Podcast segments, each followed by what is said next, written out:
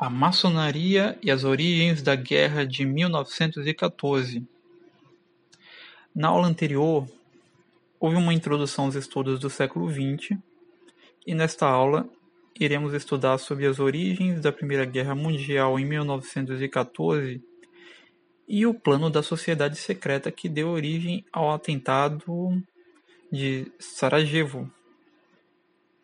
Depois de um estudo aprofundado, Muitos historiadores afirmam que a Primeira Guerra Mundial em 1914 foi, na realidade, uma guerra de maçons e judeus, talvez provocada, em todo caso, utilizada por eles para se concretizar a queda da monarquia pela instauração da República na Europa pelo desmembramento da Áustria Católica, pela transferência para as mãos judaicas da hegemonia financeira e pela criação da Liga das Nações, que já não fazia um tempo, é, já fazia um bom tempo que era um projeto da maçonaria.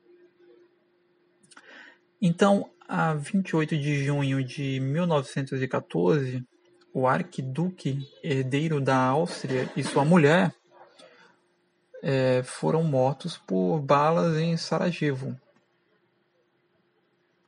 Foi um assassinato planejado pelos sérvios, membros da maçonaria.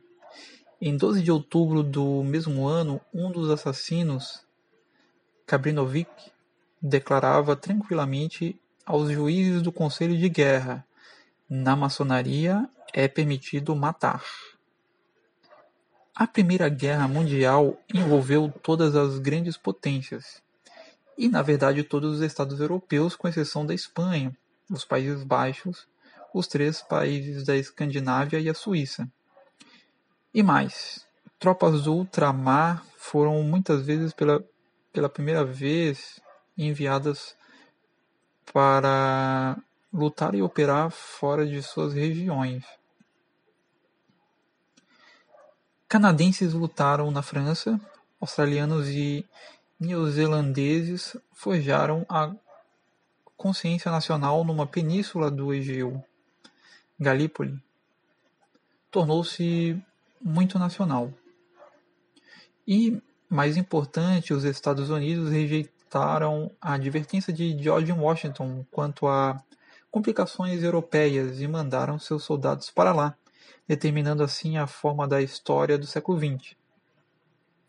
No Vaticano, o recém-eleito Papa Bento XV foi o Papa responsável por liderar a Igreja Católica nos assustadores anos da Primeira Guerra Mundial.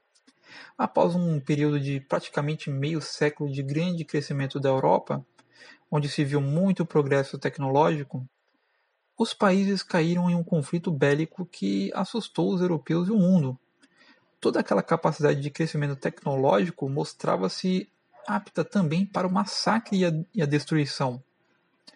O cenário era de completa desilusão com a raça humana. Nesse contexto, Bento XV foi obrigado a se posicionar e o fez ressaltando que a Igreja Católica assumiria uma postura neutra, porém dedicada a promover a paz e acolher os feridos. O Papa Bento XV tentou negociar a paz entre os povos de diversas formas, Todavia, não foi ouvido. Com o fim da guerra, o Vaticano nem foi chamado para as negociações de paz. Mas essas tentativas de restabelecer a paz na Europa marcaram, em grande medida, o papado de Bento XV, que liderou a Igreja durante todos os anos do conflito.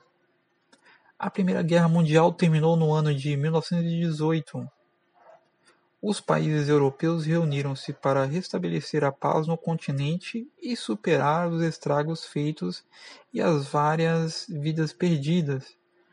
Mais uma vez, Bento XV mostrou-se sintonizado com a situação política internacional e procurou adaptar a Igreja às características que emergiam no novo sistema.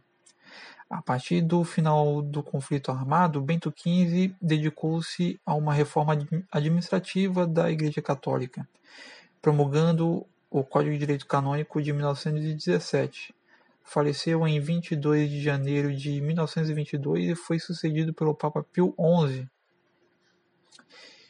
Historiógrafos militares estimam que, durante a Primeira Guerra Mundial, se lançaram 850 milhões de granadas de artilharia. Ao todo, as nações envolvidas convocaram quase 56 milhões de recrutas.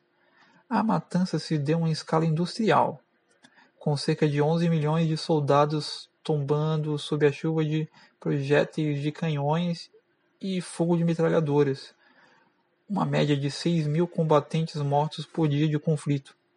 A esses se juntaram 21 milhões de feridos, soldados que perderam membros ou parte deles, que ficaram paralíticos ou acamados, foram submetidos a amputações, terminaram cegos ou surdos.